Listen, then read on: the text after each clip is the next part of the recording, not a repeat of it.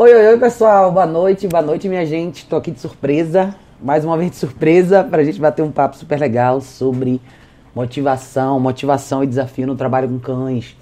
Boa noite, boa noite, gente. Quem for entrando, vamos dizendo se vocês estão conseguindo ver e ouvir direitinho. Hoje eu quero bater um papo com vocês sobre dois pontos importantes que eu acho que são motivação e desafios, não só para o trabalho com cães em si, mas para todos vocês que estão na profissão e também para vocês que são donos de cães, né? Eu acho que esse, essa, essa questão é importante a gente falar sobre os tipos de motivação, os tipos de desafio que a gente tem todos os dias nesse trabalho e como que a gente pode fazer para tornar esse processo menos complicado e mais fácil de seguir, levando em consideração alguns, algumas etapas que a gente tem que deixar claro, alguns hábitos que, é, que a gente tem que se livrar, algumas coisas que a gente tem que absorver e começar a pôr em prática no dia a dia. Afinal de contas, tudo é o que a gente pratica. Ô Eduardo, tudo bem? Ana? E aí, gente, boa noite, boa noite. Tô meio gripada aqui, era pra ter vindo ontem, mas tô aqui pra gente bater esse papo bem legal. Vamos lá. A ideia da gente falar, que eu pensei, da gente conversar hoje um pouquinho sobre a questão de motivação e desafios, eu acho que vai um pouco para todos os lados.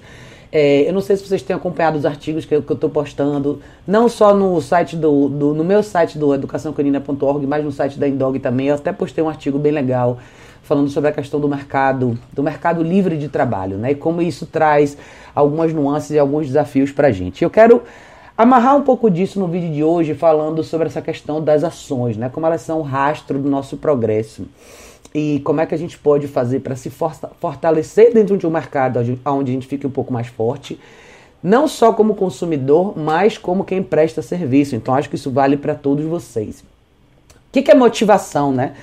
A gente sempre fala de motivação quando a gente trabalha com cães, porque a gente sempre pensa como que eu posso motivar o cachorro a fazer coisas, a fazer escolhas melhores, né? Como é que eu posso usar o que o cachorro gosta a meu favor? Qual é a melhor moeda de troca? Como eu posso motivar o cachorro? Eu acho que às vezes a gente pensa tanto em como motivar o cachorro, mas a gente não necessariamente pensa em como a gente pode se motivar ou como a gente pode motivar aquela família, os donos daqueles cães. Eu acho que esse é o ponto vai ser importante para o vídeo de hoje para vocês verem. Sim, boa noite!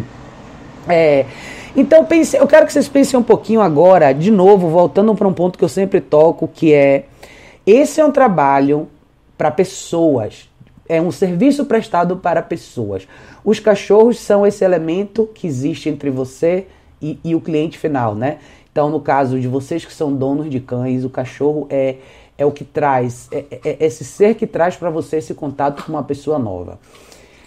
A pergunta-chave, na verdade, quando a gente quer tratar de problemas de comportamento, não é necessariamente como você motiva o cachorro, é como você motiva aquela família que vive com aquele cachorro e quais e como você apresenta os reais desafios que aquela família vai ter com aquele cachorro.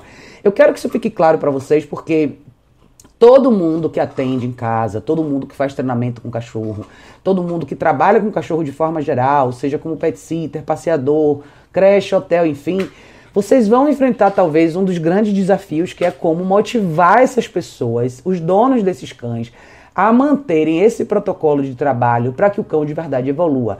Na verdade, você tem dois polos, né? Você tem os dois lados da moeda. Você tem o dono do cachorro, que quer o melhor para o cachorro, e você tem o profissional, que quer o melhor para o cachorro. Mas como que você junta essas duas pontas? Eu acho que esse talvez seja o lado mais importante.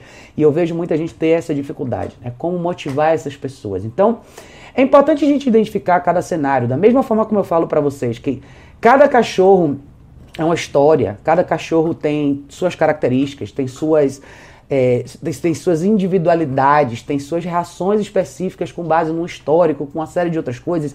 A gente pode aplicar essa mesma lente no ser humano, desde o primeiro momento, desde o primeiro contato que você tem com aquela pessoa. Eu, cada vez mais, por mais tempo que eu tenho nessa profissão, eu entendo que essas sessões têm que ser cada vez mais longas, né? Às vezes é difícil, é, é muito raro você conseguir sentar e fazer um trabalho legal, principalmente quando você quer incluir a família em sessões curtas. Uma hora é muito pouco tempo. Às vezes você precisa de muito mais do que isso. Porque não é a informação que é passada naquele primeiro momento, é como ela vai perdurar pra, no tempo da sua ausência. Então, para vocês que assistem meus vídeos aqui, vocês veem que várias vezes eu toco em assuntos diferentes e vocês têm sempre um grupo que está sempre aqui comigo, vocês sempre me mandam perguntas. E às vezes não é que a informação não é clara, mas cada pessoa tem uma percepção diferente, cada pessoa tem uma perspectiva diferente e cada pessoa vive num cenário diferente. Então, é importante a gente saber motivar cada uma dessas pessoas. Você só consegue motivar as pessoas se você entende quem elas são. Então entra de novo esse elemento humano, essa habilidade que a gente tem que ter de entender quem é cada, um de, cada uma dessas pessoas que vivem com cada um desses cães. Um reflexo grande que eu vejo é quando você se torna um profissional um pouco mais experiente, as coisas acabam ficando menos misteriosas para você em relação ao cachorro em si. É, é, começa a ficar um pouco mais fácil você entender que tipo de protocolo você pode aplicar, que tipo de técnica você pode usar, você faz algumas tentativas e, e, e, é mais rápido o processo de você trazer um pouco o cachorro para o que você quer. Mas essa, esse não é o grande mistério dessa profissão. Na verdade, eu acho que não existe um grande mistério, mas eu acho que o que existe aí é você conseguir passar isso para a pessoa que vive com aquele cachorro e a pessoa se, estar motivada o suficiente para pôr isso em prática. Então, essa parte talvez seja uma, das, uma das partes mais importantes, porque Veja um reflexo interessante. Eu tenho analisado um pouco disso às vezes, né? Quando você às vezes faz um, você atende uma pessoa e você faz um trabalho ali, pessoal, presencial com a pessoa, e de repente você, você consegue mudar um cenário muito rápido, você consegue fazer o cachorro reagir de uma forma diferente, tem duas reações que podem surgir. Ou o cliente pode. O cliente, às vezes, a pessoa, o dono do cachorro, às vezes fica feliz porque ele viu aquilo acontecer, mas às vezes ele também se sente meio intimidado porque ele acredita que ele não pode fazer. Ou quando ele tenta fazer, ou então ele está satisfeito o suficiente porque você fez e não necessariamente quer tentar, o que às vezes ele se sente meio inseguro de tentar na sua frente e não conseguir materializar o resultado. Eu não sei se vocês já pararam para analisar isso, mas esse é um fator importante. Eu acho que por isso que, você, que, que eu estou agora investindo um pouco mais em fazer mais vídeos na prática. Eu já fazia mais no passado, mas eu vou começar a fazer de novo, porque às vezes é importante você filmar um pouco desse processo e você ter documentado essa parte para que o cliente possa se motivar também. E você poder dar essa palavra de ajuda mostrando que, claro que com você vai funcionar mais rápido, é lógico, porque você sabe o que você está fazendo e você já tem mais experiência. Mas você tem que poder motivar e empoderar essa família para que ela possa pôr isso em prática também. Eu acho que essa é uma questão importante. Porém, quais são os desafios disso aí, tá? Quando a gente fala de desafio, do mesmo jeito que você tem cães que vão te surpreender, que vão trazer para você toda uma carga de, de resposta inesperada em situações que você não está acostumado a ver, você também vai ver isso no lado do ser humano. Então, às vezes tem pessoas que têm resistência a coisas como ver o cachorro que de repente era mais agitado, pulava dentro de casa, isso incomodava, mas agora que você, por exemplo, estabeleceu um treinamento legal de controle de impulso seu cachorro sabe ficar no place, às vezes a pessoa tem uma reação completamente inesperada que ela queria que aquilo ali se materializasse, mas não necessariamente ficou feliz com a resposta, porque agora ela perdeu uma coisa que ela tinha. Então eu acho que, isso, eu acho que esse é um exemplo legal para vocês verem que é assim. Às vezes a pessoa não necessariamente entende como o processo vai funcionar. Qual é realmente o estilo de vida que ela vai ter que aplicar para viver de uma forma diferente com aquele cachorro, para ter o resultado que ela quer, né? Então, às vezes, isso significa ter uma relação menos afetiva, uma relação menos emotiva, uma relação não tão baseada nas carências humanas. Para algumas pessoas isso é muito difícil. Então, o nosso papel ali é mostrar que esse desafio vai acontecer, não empurrar o desafio para baixo do tapete, mas mostrar que ele vai, esse momento vai acontecer. E agora, como você motiva a pessoa a seguir em frente? Ai, desculpa, gente. Michel, Michel disse, Raquel, algumas pessoas não querem se adaptar à necessidade do cachorro mas sim adaptar o cachorro à sua vida. A única opção é sugerir que se desfaça do cachorro. Já perdi clientes assim. Michel, essa é uma ótima pergunta. Na verdade, eu acho que você tem que fazer uma análise de quem é essa pessoa e como ela chegou até você. E, e, e nas primeiras conversas, deixar claro que a gente às vezes tem que desconstruir uma visão meio utópica que foi construída para as pessoas em relação aos cachorros, né? O, o, o, cachorro de hoje ficou tão distante do que é o cachorro por espécie. Ele teve que se adaptar a tanta coisa para fazer as pessoas felizes que a, é, é difícil de trazer a pessoa de volta para a realidade nesse aspecto. Eu, na verdade, eu, eu, por isso que eu falei um pouco mais cedo nesse vídeo sobre as sessões mais longas, né?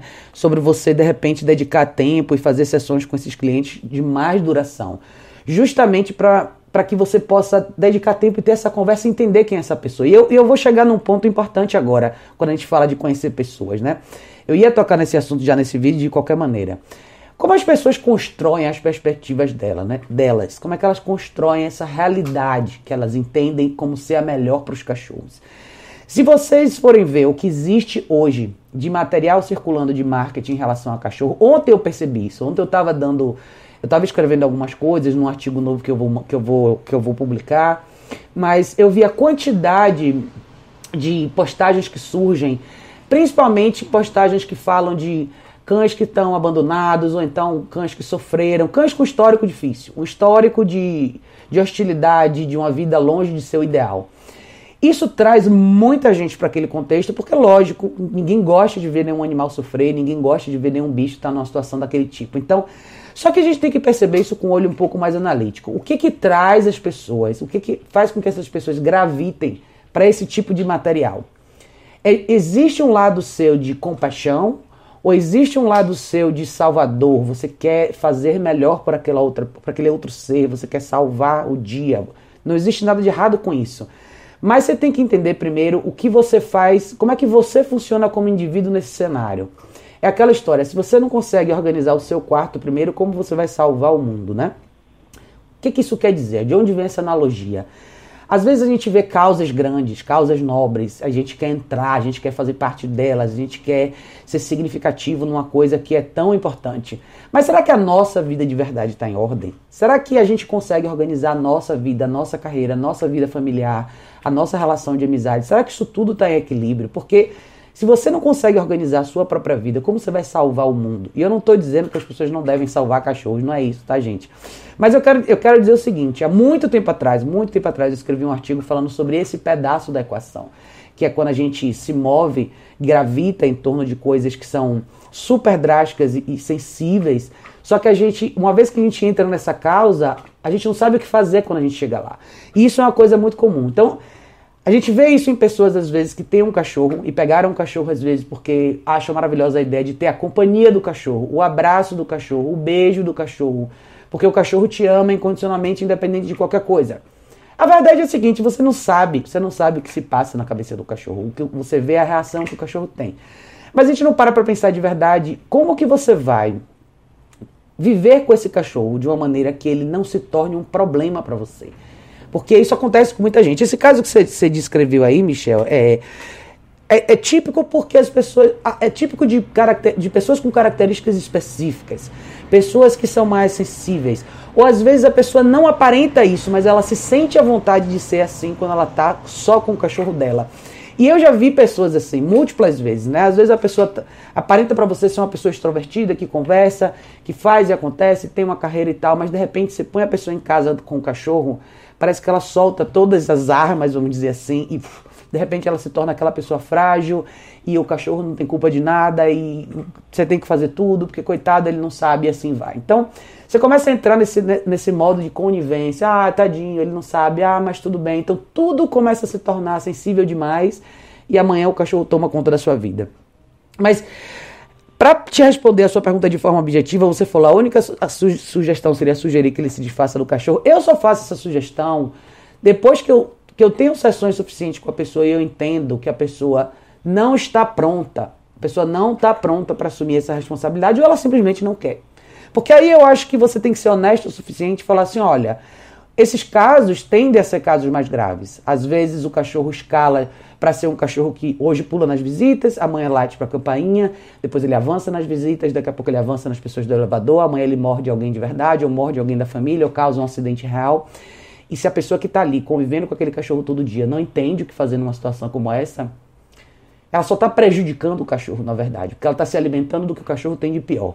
E eu acho que eu até falei sobre isso num texto que eu escrevi recentemente, que é quando você boicota o seu próprio sucesso, na verdade, quando você não permite que o cachorro evolua para que você continue tendo esse papel. Você precisa estar ali, você precisa carregar esse peso. Ah, eu vou ficar com ele porque ele é assim mesmo, mas não, tá? Então eu acho que chega um momento onde você esgota a sua habilidade de argumentação e motivação, porque aí é uma pessoa que não quer ser mais motivada a ser melhor. E eu acho que aonde você enxerga um pouco dessas características, eu ia falar isso um pouquinho mais cedo, é Se você sente tem um papo sério com seu cliente, você vai descobrir o que, que ele faz profissionalmente falando, qual a rotina dele e o que ele consome. Quando eu falo o que ele consome, é o que ele consome de informação. Hoje, principalmente na área da internet, a gente está vivendo um universo onde tem, tem vídeo circulando e programa, e material e conteúdo no seu celular, na sua televisão, no seu computador o tempo todo.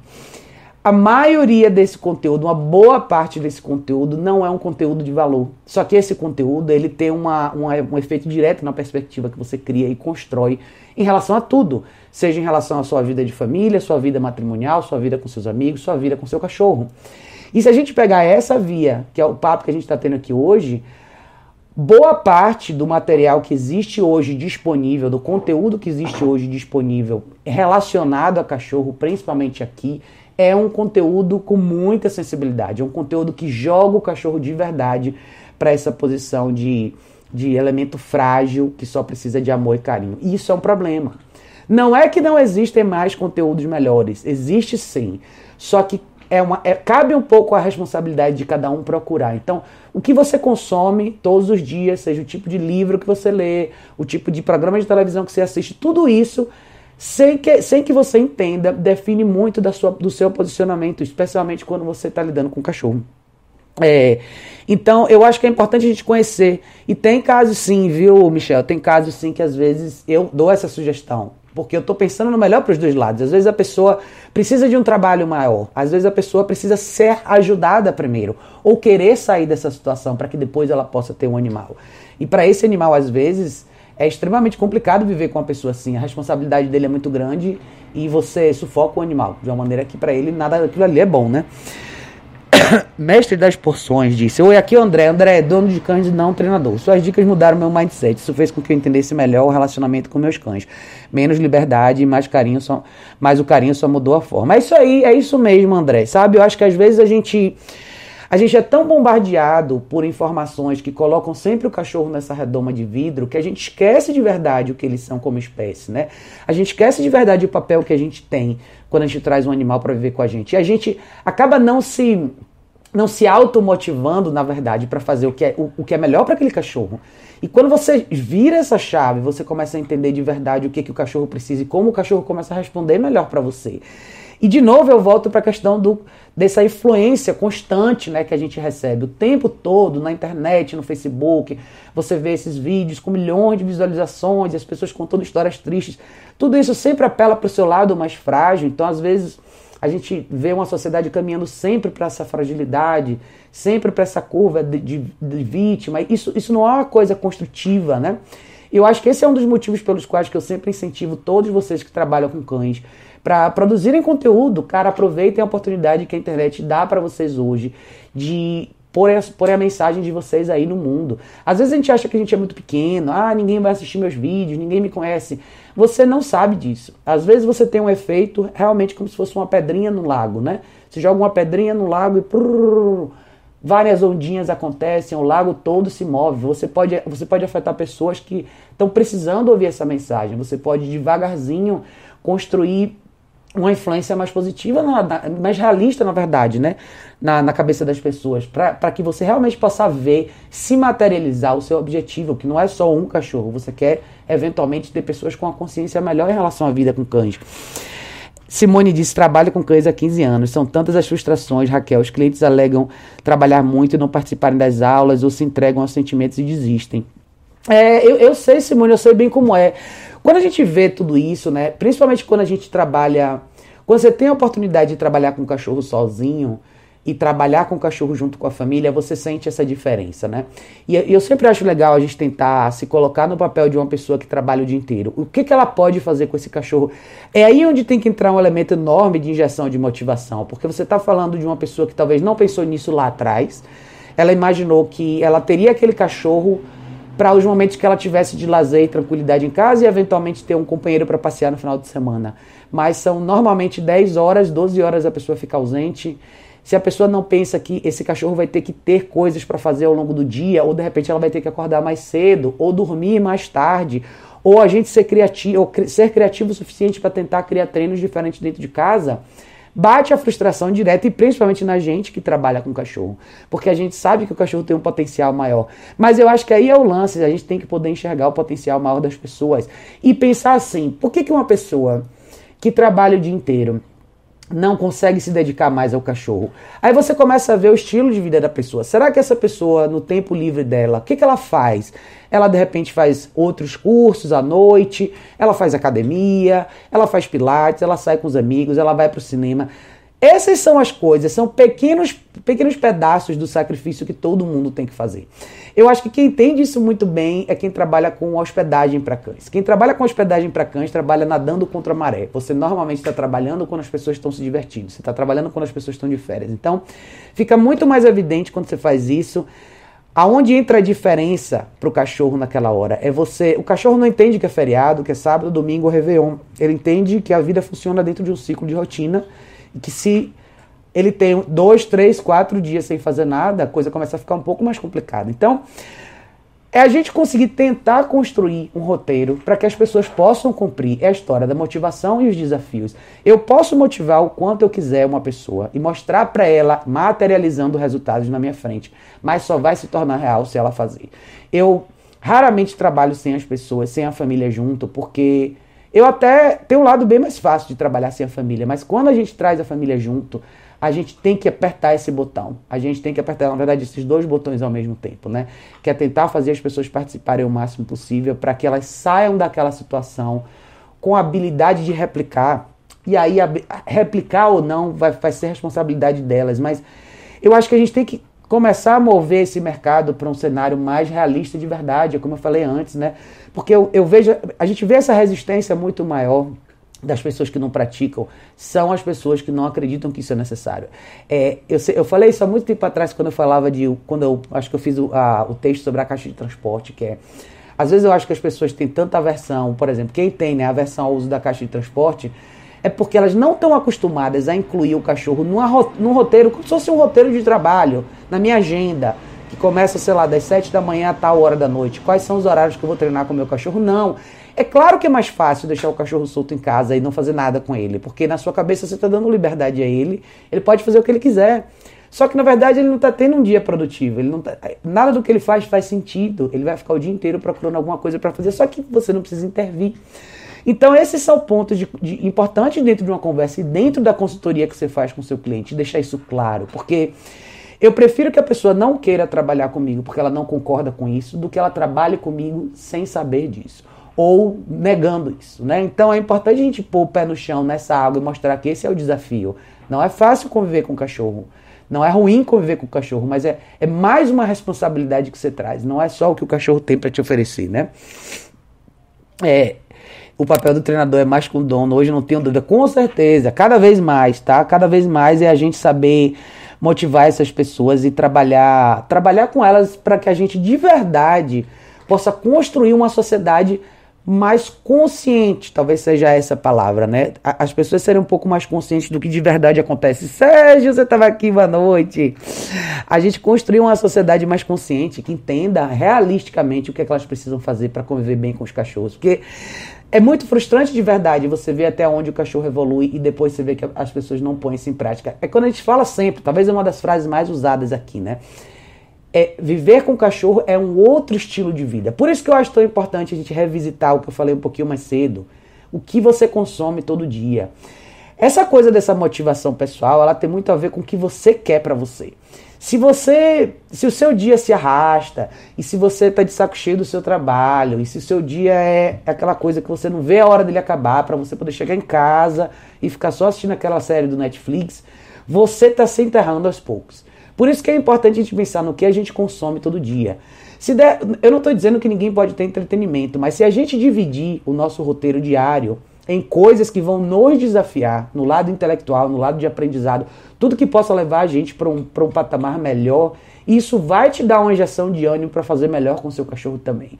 Agora, se você se acostuma com um estilo de vida onde você só consome informação sem valor, você para de pensar, você para de, sua mente para de se desafiar, você para de, de começar a, a de, de, de, de, pôr essa gasolina no seu cérebro, onde você vai de verdade voltar para o lado mais realista da coisa. Então, Eu vejo isso em muitos círculos sociais, quando a gente senta para conversar com pessoas em eventos, né?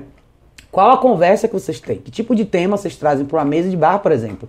Ou para um jantar de família? Vocês falam sobre o quê? Que tipo de assunto vocês trazem para o contexto social de vocês, esquecendo agora os cachorros? Então, eu acho que esse é um outro ponto importante. Será que a gente está se desafiando como ser humano? Porque aonde que isso tem um reflexo direto com o cachorro? Quanto, ma quanto mais quanto mais vivo o seu cérebro tiver, mais motivado você vai estar tá para fazer de verdade, para procurar soluções para problemas reais. Pronto, acho que esse talvez seja um ponto importante. Versus você deixar seu cérebro dormente e só consumir informação sem valor, você nunca vai conseguir equacionar soluções na sua cabeça. Para nada. Você vai se acostumar a ser cada vez mais confortável com situações que você não pode mudar. Você vai acabar aceitando que você não tem soluções. Então você vai se fragilizando cada vez mais, vai se colocando num quadro de sensibilidade cada vez menor e você começa a ser aquela pessoa mais passiva, que aceita tudo, inclusive do seu cachorro, né? Paula disse: Boa noite, Raquel. Foi muito difícil cortarmos os privilégios por aqui. Nossos borders agora não dormem mais na cama e não sobem mais no sofá. Muito place. Carinho virou recompensa por bom comportamento. É excelente, Paula. É bom você contar a sua história, porque você não está sozinha. Todo mundo, muita gente, a maioria das pessoas passam por isso, né? Eu acho muito legal quando vocês viram essa chave, porque essa conclusão tem que ser de vocês. Vocês têm que ver os benefícios e os malefícios das escolhas que a gente faz todo dia com os cachorros. E se você chegou até aí, é sensacional. O próximo passo é você de verdade apreciar o que você está tendo dos seus cachorros hoje. É você ver isso como um avanço super bacana, como você ter o seu quarto de volta para você. O fato dos seus cachorros não dormirem na sua cama não significa que você gosta menos deles ou você se dedica menos a eles. Significa que agora você está se dedicando de uma maneira que faz mais sentido, que é mais produtiva para você e para eles também. Sensacional, Paulinha, sensacional. Vânia disse, Raquel, acho que não entender, não, não entendermos como o cachorro pensa ou sente, nós como donos tentamos humanizá-lo. Esse é o grande erro. Pois é, Vânia. Sabe o que eu acho? Eu estava vendo outro dia. É, eu, eu tenho lido, procurado bastante referências de estudos, porque muita gente às vezes vem falar muitas coisas para mim com esse tipo de argumento, e eu, eu, eu sou super a favor, como eu falei no artigo do livre mercado, e eu acho que a gente, quanto mais a gente estudar e, e procurar informação, melhor, contanto que cada um chegue, consiga formular suas próprias conclusões. Essa coisa do. A gente às vezes tenta ir muito a fundo, e, e todos os estudos que tentam desvendar o que o cachorro pensa e sente, muitas vezes eles tentam replicar uma sensação humana. Então, é, ah, eu, muitos de vocês já devem ter visto esses artigos por aí, que é ah, foi comprovado que o cachorro ama que nem a gente ama, que o cachorro sente saudade que nem a gente sente saudade, que o cachorro sabe contar até tanto ou, ou diferenciar tantos brinquedos. Ok, eu não estou dizendo que o cachorro é um animal inanimado que não tem sensação nenhuma. Eles têm sensação. Mas eu acho que a melhor forma de você aprender é observar de verdade o cachorro. Porque existem a coisa da perspectiva que eu falei antes, né? Tem muita, tem, tem muita conclusão sem, que, que é tirada às vezes justamente pela perspectiva humana. Então, quando a gente, a gente fala, por exemplo, de um cachorro sofre, está sofrendo porque ele tem um pico de estresse, de, de um pico de cortisol. Todos nós passamos por estresse, né? Todos nós. Então, é lógico que o momento de estresse em si, ele, ele desequilibra você naquele minuto. Mas ele também é uma ferramenta de aprendizado para todos nós, né? Então, quando a gente, a gente começa a espelhar, então, ah, quantas vezes a gente escuta sobre cachorros com depressão? Eu escuto isso direto, com muita frequência. E aí você já está colocando um diagnóstico humano no comportamento do cachorro, quando na verdade eu não compro tanto essa ideia, porque eu acho que é lógico que os cachorros sentem a falta quando um membro do grupo morre ou um membro do grupo se vai embora por um motivo que seja por outro. Claro que tem um momento de reajuste ali, mas eu não vejo os cachorros com esse mesmo reflexo, com essa mesma postura que o ser humano tem diante de situações como essa, principalmente quando a gente fala de questão de depressão. Então, eu acho que você quer aprender sobre cachorro, a melhor forma de você aprender sobre cachorros é, é você observando os cachorros na vida real, no dia a dia, ambiente doméstico e social. Observe os cachorros, né? Então hoje eu vi inclusive uma cena curiosa. Curiosa não, acontece todo dia, mas eu estava de longe, parecia que passou um slow motion na minha frente. Passou uma menina com um husky siberiano, que é novo aqui no bairro. Esse cachorro deve ter mais ou menos um ano, se tiver um ano, acho que nem um ano ele tem ainda. Ele é o típico husky jovem, ele escaneia a rua inteira, ele tá sempre alerta, sempre alerta. E ele estava vindo na calçada e do lado de cada calçada estava vindo uma senhorinha com o cachorrinho dela. Eu, eu, uma quadra antes, eu, ele, já, ele já travou os olhos no cachorro e já baixou o corpo. E assim, a linguagem corporal dele foi muito clara. Ele viu o cachorro, ele abaixou a cabeça, ele fechou o olhar no cachorro e começou a ir na direção dele, assim. E a menina, e a menina ficou meio confusa, sem saber o que fazer. A menina que estava com o husky veio. A senhorinha do outro lado da calçada falou: Ah, pode vir, o meu só quer brincar. Porque o cachorro dela é aquele cachorro agitado. O husky veio literalmente, é como se todo o resto do mundo tivesse bloqueado e os olhos dele tivessem exatamente naquele cachorro. Ele veio assim. O corpo inteiro contou toda uma história. Assim que ele chegou perto do cachorro, o que, que ele fez? Ele botou a cabeça em cima dele, fez assim, pum, e foi para cima do cachorro. Ah! Aí, aí todo mundo separou. Ah, não, não, não deu certo, tchau. Mas ele só queria brincar. Olha só. Então veja como a perspectiva é dos dois lados. De um lado você tinha uma senhora que convidou a aproximação de um cachorro sem fazer a leitura correta. Do outro lado, você tinha uma pessoa com um cachorro mostrando uma coisa que ela não soube interpretar. Então, ao invés dela tomar a decisão, ela deixou o cachorro tomar a decisão dela. Várias pessoas estavam ali e várias pessoas podem ter saído daquela situação com interpretações diferentes. Como a senhora saiu da situação e disse: Ah, ah era uma brincadeira, mas não deu certo, não tem problema não, tchau. Ninguém conseguiu entender de verdade o que estava acontecendo ali. Não foi uma brincadeira nem de longe, poderia ter dado muito mais errado. É, e eu falo sempre para vocês sobre essa coisa de encontro de cachorros na rua. Vocês querem fazer uma boa observação? Sentem um dia num lugar onde passa bastante gente com cachorro na coleira, vocês vão enxergar isso o tempo todo. E aí você vê como as pessoas negam às vezes a realidade. Aquela velha história, às vezes o céu tá é azul, mas tem gente que vai dizer que o céu é rosa, porque é assim que eles querem ver. Então a perspectiva é um ponto importante. Isso acontece o tempo todo. É, é, a gente, às vezes. Eu não sou contra a gente entender como o cachorro pensa e se sente. O que eu sou contra é a gente fazer, tentar fazer essa leitura projetando o que a gente sente, o que a gente pensa no que a gente está vendo no cachorro. Acho que é aí onde a confusão começa a acontecer. É, Van Spila disse: Boa noite, Raquel. Depois de muito relutar, comprei a caixa de transporte. Hoje eu meu border. Hoje, comprei a caixa de transporte hoje. Meu border tá lá dentro enquanto assisto a live. Às vezes dá uns chorinhos, mas já tá relaxando. Obrigado pelas dicas. Ah, que maravilha! Que ótimo que você está fazendo essa experiência. Muito bom. A caixa de transporte para os cachorros, eu sempre falo que se você faz uma boa adaptação, eles adoram vir o lugar de descanso mesmo. Eu acho que. Eu nem sei porque se construiu todo esse mito, mas na verdade eu até sei, né? A história de liberdade associar. É de novo uma projeção nossa, né? Porque a caixa de transporte tem a gradinha da frente, a gente, a gente associa a grade à prisão, logo a caixa de transporte é prisão. Então é totalmente uma projeção nossa. A gente não consegue enxergar isso no universo mais natural como uma coisa confortável, mesmo sabendo que a gente de noite vai para dentro da nossa caixinha, que é o nosso quarto, fecha a porta e vai dormir. Mesmo assim, a gente, porque a gente sente que é voluntário, então a gente não acha que, que, é, que, a, que a intenção é a mesma, né? Mas que legal. Ana disse: acredito que a motivação está diretamente relacionada com a razão pela qual as pessoas adquirem o animal. Muita gente leva um cão para casa pelas razões mais absurdas possíveis. É verdade, Ana, é verdade mesmo. Eu, aliás, eu já, eu já atendi pessoas que me ligaram antes de pegar o cachorro e na conversa eu disse para a pessoa que ela não deveria ter cachorro nenhum. Porque é exatamente o que você falou. A motivação, por que, que você pegou o cachorro? O que, que o cachorro iria representar para você, né?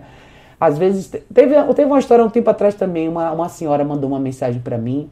Ela falou assim: Raquel, eu, meu cachorro acabou, morreu agora há uma semana atrás. Era uma coisa assim. O cachorro dela acho que tinha 18 anos, 18 ou 19 anos, viveu muito. Aí ela falou assim: Mas minha filha quer um filhote, o que, é que você acha? Aí eu falei para ela assim, eu falei, como você está se sentindo? Você acabou de viver 19 anos com o cachorro. Eu tenho certeza que você teve uma série de fases de privação, e principalmente nessa fase idosa. Eu falei, você está preparada para começar essa jornada imediatamente? Ela falou, ai não, eu queria um tempo para descansar. Eu falei, então se dê esse tempo para descansar. Porque às vezes a gente cede porque é o filho que quer ou porque alguém quer, mas a pergunta é: você entende de verdade o que você está trazendo para sua vida? Às vezes as pessoas não fazem essa, essa, esse reflexo, né? Você não tem só o lado de motivação, de vai ser o seu melhor amigo que vai te amar para sempre. Você tem o lado de desafio nessa história, que talvez é a parte mais, mais, mais complicada para muita gente, que é o que você vai ter que fazer para essa relação dar certo. Mas eu concordo, né? Isso aí. Paula disse assistindo aqui. e os cachorros no place. O mais novo ainda me desafia, mas me mantenho firme. A parte mais difícil de mudar tá na gente mesmo. É isso aí, Paula. Jogue duro, place é um exercício sensacional. Ele é um exercício desafiador no início, principalmente para os cachorros que não estão acostumados a ficar parados em casa. Então, muitas vezes você tem que levantar e repetir, fazer. Eu falo que é o jogo de xadrez. Ganha quem tem mais paciência, ganha quem chega até o fim. Do jeito certo, sem se frustrar, sem se estressar. Isso é, isso é um exercício enorme pra gente, né? Eu, há muitos anos atrás, atendi um. Muitos anos atrás, não, talvez uns três anos atrás, eu atendi um cliente que tinha um casal de cachorros que brigavam em casa. E a gente foi fazer a primeira, primeira vez que a gente sentou para fazer o exercício do place com a fêmea. Eu nunca vi uma pessoa ter uma crise assim tão expressiva no lado físico de desconforto. Ele suava, ele estava agoniado. Eu vi o desespero dele simplesmente porque ele a cachorra dele tinha que ficar em cima daquela superfície. A gente ficou talvez uns 40 minutos. Mas ele agonizou na minha frente. Eu falei, você está agonizando. Ele falou, tô, porque aquilo ali foi a coisa mais difícil do mundo para ele. Ele, em dois anos, nunca tinha praticado estar num ambiente e pedir para a cachorra dele estar parada. Então, esse talvez seja um grande exercício para a gente também. É como a gente se educar a estar com o cachorro de uma maneira diferente. É que nem você vê uma coisa que você gosta muito, se admira e você não pode pôr a mão. É só isso, entendeu? Parece bobagem, mas talvez é um dos grandes desafios que muita gente precisa, né? Renata! Renata tá aqui. Oi, tudo bem? É, quem mais? Quem mais tinha dado um comentário aqui? A Josuelen. Josuelen disse: Eu só tenho uma dúvida quanto à duração do play. Se eu faço o treino durante 30 minutos, uma hora 30, 30 minutos ou uma hora. E depois, como libero eles do treino? Deixo eles no tapete mesmo, não corrijo caso não saiam ou já libero? Paula, ótima, ótima pergunta. Cadê? Foi Paula que mandou? Ah, não. Eu tava lendo da Josuela e da Paula pulou na frente. Peraí. Resposta da Paula. Você pode fazer o place durante meia hora, é, meia hora ou uma hora se você quiser. Você, você pode criar um comando de liberação e você pode fazer isso quando você está introduzindo o place com a guia. Então, no início do, do, da introdução do Place com a guia, você pode falar coisas como ok, puxar a guia e trazer para você, ou você pode falar tudo bem, pode vir a palavra que você quiser.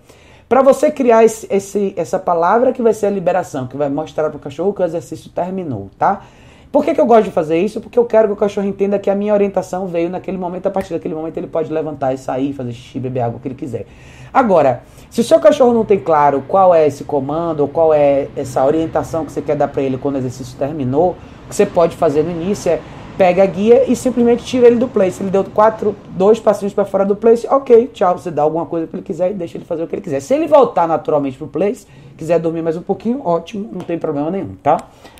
Josué ele tinha dito, boa noite Raquel, já levei altas mordidas de cachorro por causa desse negócio de tratar o cachorro como criança, com o passar do tempo que tive, com o passar do tempo tive que doar tudo, depois o problema ficou grande demais. Pois é, com certeza. A gente paga um preço alto por isso. A gente paga e os cachorros pagam, mas quanto mais cedo a gente tiver a objetividade de enxergar as coisas como elas realmente são, mais chance a gente tem de salvar as nossas relações com os cães e esses cachorros em, si, na verdade, né? Que eventualmente tem, vivem embaixo de práticas tão ruins que amanhã não conseguem, não conseguem ser recolocados em famílias nenhuma, em família nenhuma, porque eles acabam indo para essas outras famílias com toda essa bagagem nas costas e acabam se tornando cachorros muito mais difíceis de reconstruir.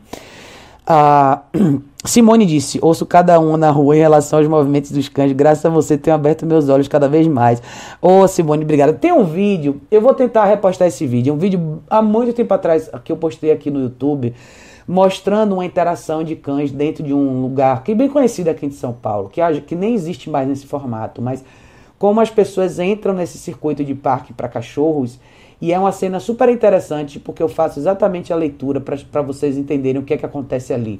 Principalmente para vocês verem quando as pessoas põem esses cachorros diferentes no mesmo ambiente e esperam que tudo aconteça da melhor maneira possível. Aí você vê quando você tem um cachorro um pouco mais inseguro, um cachorro um pouco mais invasivo, como a coisa toda pode dar errado. O vídeo não tem briga, não é nada disso, mas é uma cena importante para vocês entenderem como as pessoas que estão ali estão completamente alheias ao que está acontecendo, perdendo a oportunidade de observar essa linguagem dos cachorros e interpretando a coisa do jeito delas. Eu vou pegar esse vídeo para republicar aqui para vocês darem uma olhada. Josuelen disse, Apolo, depois de aprender a sentar, aprendeu a dar pata, entrar na caixa, entrar na caixa sempre que a gente pede. Estou muito apaixonada por ele. Confesso que às vezes eu aperto, ele é muito fofo. Ô, oh, mas não quer dizer que a gente não pode ser afetuoso com os cachorros, não pode dizer que a gente, eu não quero dizer que a gente nunca pode ter os momentos de carinho, mas se você souber dividir como você está fazendo, excelente. Ó, quanto mais bem estruturada for a sua vida com seu cachorro, quanto mais você souber equilibrar o que é certo e o que é errado, mais chances você vai ter de ter uma relação mais afetiva com seu cachorro, porque você vai saber exatamente quando esse elemento pode entrar na relação. Eu acho que eu acho que se a gente equilibra as coisas, a gente tem mais um outro lado da história, né? Cíntia, a Cíntia estava aqui também. Ô, oh, gente, que bom que vocês vieram. Bom, gente, é isso. Eu não quero estender muito, não. A intenção não era fazer um vídeo muito longo. Mas eu queria trazer um pouco dessa discussão aqui para nossa mesa. Depois eu quero que vocês deem a opinião de vocês, quem assistiu o replay depois. Motivação, desafio, né? Trazer, trazer essa conversa para o lado da realidade. E não, não fiquem. Não fiquem apreensivos se vocês trabalham com cães, não fiquem apreensivos em, em, em, expor a mensagem de vocês, sabe? Usem a plataforma de vocês para educar as pessoas. Não achem que vocês não têm alcance, não achem que vocês são pequenos demais.